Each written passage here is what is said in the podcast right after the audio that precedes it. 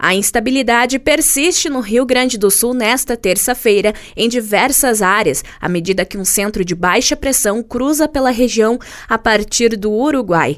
A chuva ainda será forte em alguns municípios, ainda com alerta de temporais isolados e precipitações intensas. A maior instabilidade será sentida na maior parte da metade norte gaúcha, tendo chances de melhorias em diferentes pontos do estado durante esta manhã. Houve chuvisco ao amanhecer na Serra e no Norte Gaúcho. Porém, a previsão é de se estabilizar no final da manhã, mas ainda segue com tempo nublado e ainda possível neblina no decorrer da tarde.